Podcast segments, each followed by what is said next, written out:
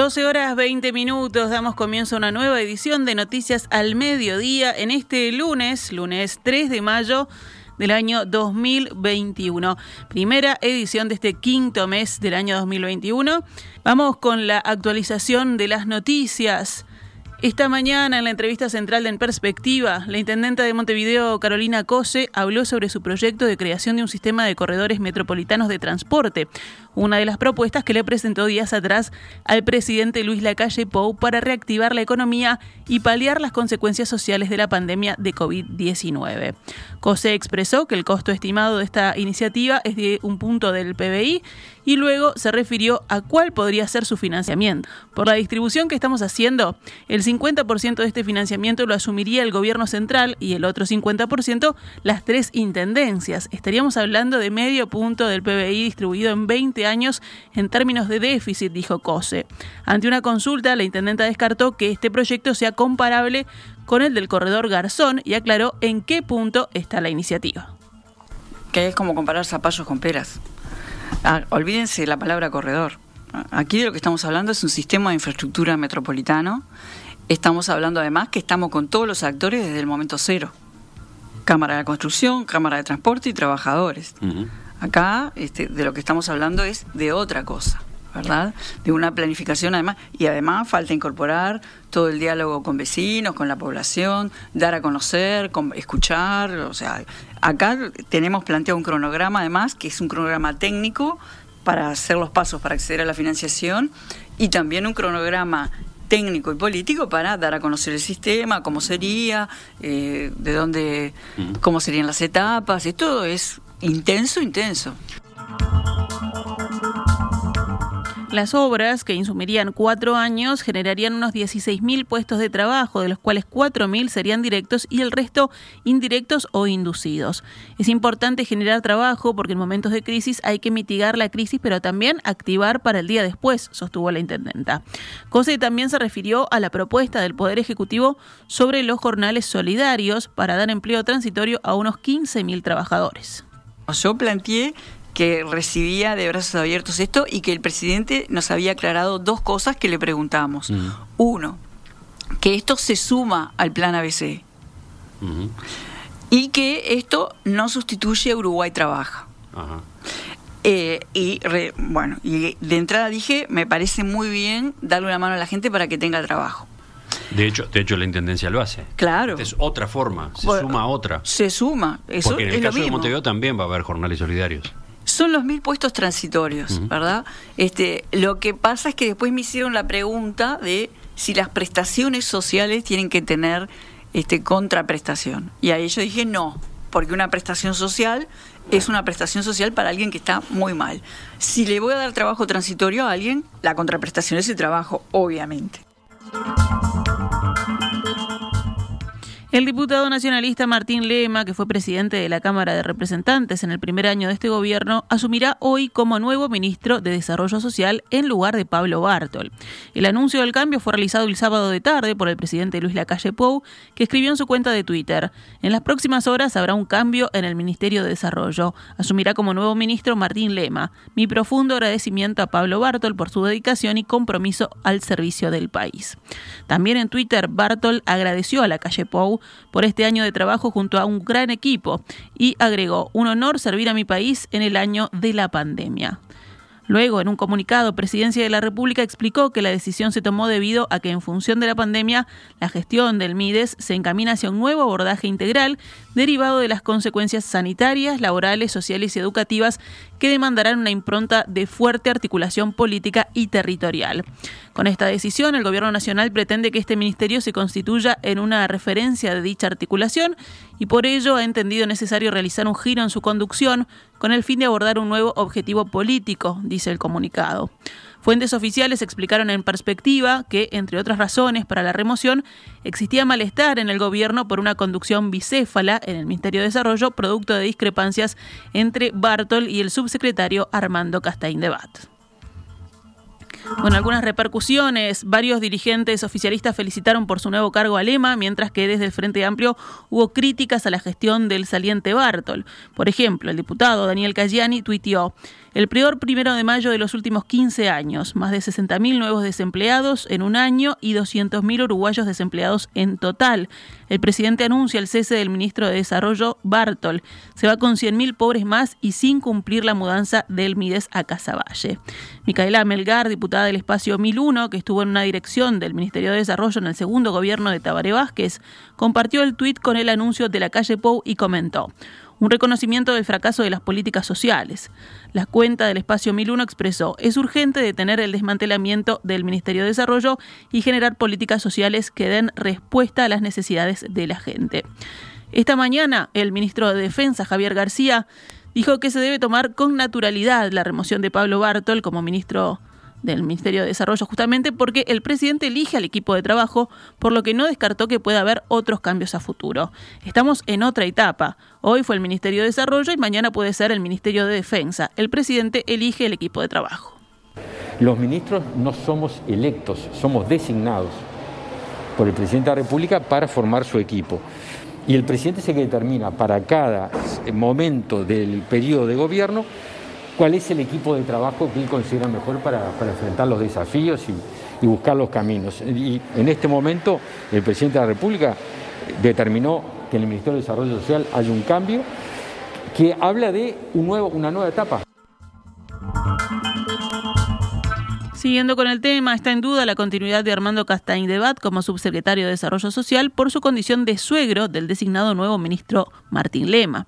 El diputado de Cabildo Abierto, Eduardo Lust, abogado y escribano, escribió ayer en Twitter el artículo 36 de la ley 19.823 prohíbe que parientes por afinidad sin distinguir grados actúen, es decir, trabajen en el mismo organismo público. El subsecretario del MIDES es pariente por afinidad en segundo grado del ministro Martín Lema, en consecuencia debe renunciar. Según la diaria, la Junta de Transparencia y Ética Pública, JUTEP, analizará si se configura una ilicitud en el vínculo laboral en el nuevo ministro Lema y Castaing Debat. Con base en fuentes de la JUTEP, el mismo medio consigna que el tema se tratará de oficio por haber adquirido carácter público.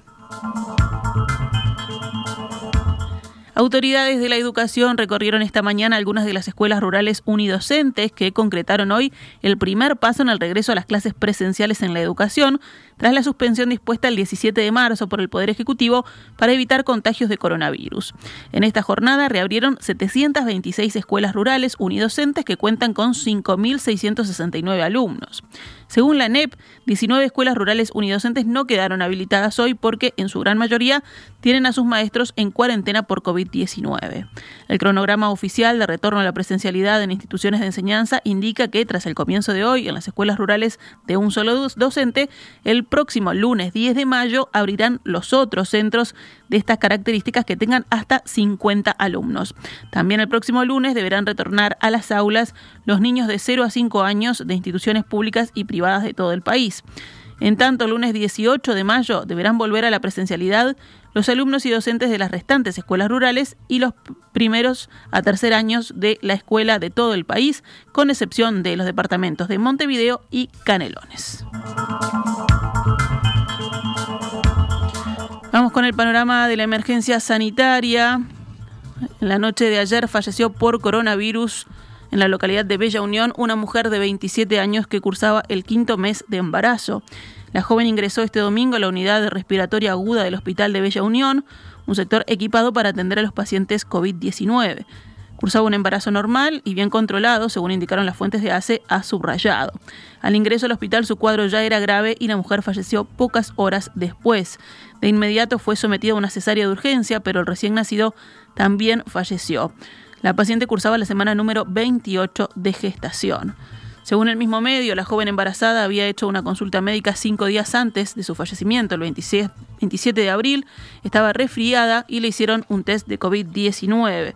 Dos días después empezó con tos y este domingo comenzó una dificultad respiratoria. Fue trasladada de urgencia al hospital de Bella Unión, donde, como decíamos, a las pocas horas falleció.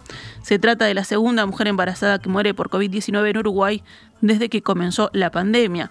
El primer caso ocurrió el 29 de abril en la ciudad de Salto. La fallecida tenía 32 años, residía en el departamento de Río Negro y estaba en la semana número 24 de gestación.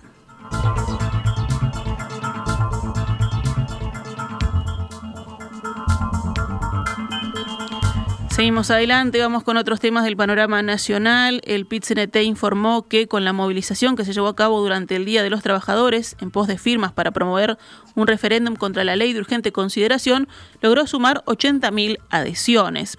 El secretario general del Sindicato Único de la Construcción y Anexos, Daniel Liberio, que integra la Comisión de Representación del pit dijo a la diaria que el primero de mayo fue un antes y un después en el transcurso de la campaña y consideró que este espaldarazo dado por la jornada del sábado va a permitir conseguir las más de 300.000 firmas que faltan. Liberio dijo que el próximo mojón de la campaña será el 20 de mayo, fecha en que tradicionalmente se realiza la Marcha del Silencio, que este año nuevamente será virtual debido a la pandemia. Ese día, en el que se realizará una jornada en homenaje a los compañeros y compañeras desaparecidos en la dictadura, también habrá una campaña de recolección de firmas similar a la del primero de mayo, fue lo que anunció Liberio. El ministro de Defensa, Javier García, concurrió esta mañana al Hospital Militar para donar sangre en el marco de la campaña de donación voluntaria impulsada entre los integrantes de las Fuerzas Armadas. La campaña es en apoyo al Servicio Nacional de Sangre ante la carencia que existe actualmente.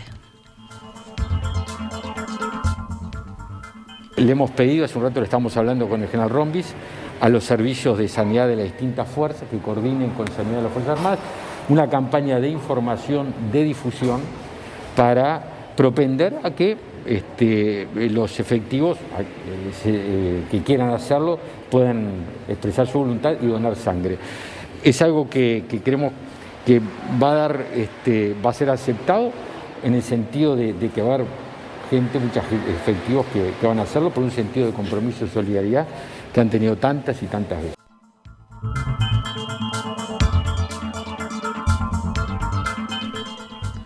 12 horas 32 minutos, cerramos con otras noticias. Falleció ayer a los 62 años Horacio Vilaró, que fue gerente general del Banco Itaú en Uruguay hasta febrero pasado, cuando culminó una gestión de más de 20 años. Accedió a ese cargo cuando la institución era la filial de Bank Boston en nuestro país. El contador Vilaró, que también presidió la Fundación Itaú y Unión Capital AFAP, había ingresado a la empresa en el año 1982 como analista de créditos. El banco recordó otras responsabilidades que ejerció al frente de la Bolsa Electrónica de Valores, la Asociación de Bancos Privados del Uruguay, la Cámara Electrónica de Valores, la Asociación de Bancos Privados del Uruguay, la Cámara de Comercio, Uruguay-Estados Unidos y DECEM, entre otras organizaciones.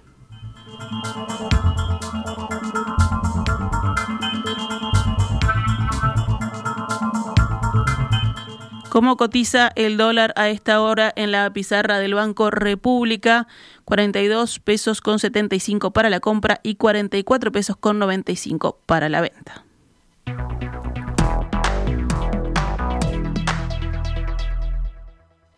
Estás escuchando CX32 Radio Mundo, 1170 AM. Una radio para crecer.